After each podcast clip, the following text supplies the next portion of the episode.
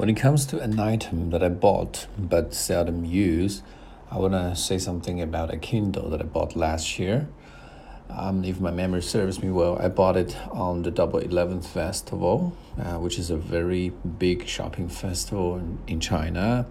Uh, many shops have their products on sales, uh, but still, it cost me 900 RMB uh, to buy this product, and it, I felt it was quite expensive. But honestly, nowadays I only use it once a week, so I think I have wasted the money. And there's several reasons why nowadays I seldom use it. First of all, it's really inconvenient for me to download books. Um, when there are some new books that I want to read, I have to go to the web page and make the payment, and then it'll take some time for the book to appear in my reading device. And secondly, not all books are available on this device. You know, I love to read some online novels and some newly published books. Um, they're not available on Kindle, which uh, which means that I still needed to buy a paper book in a bookstore.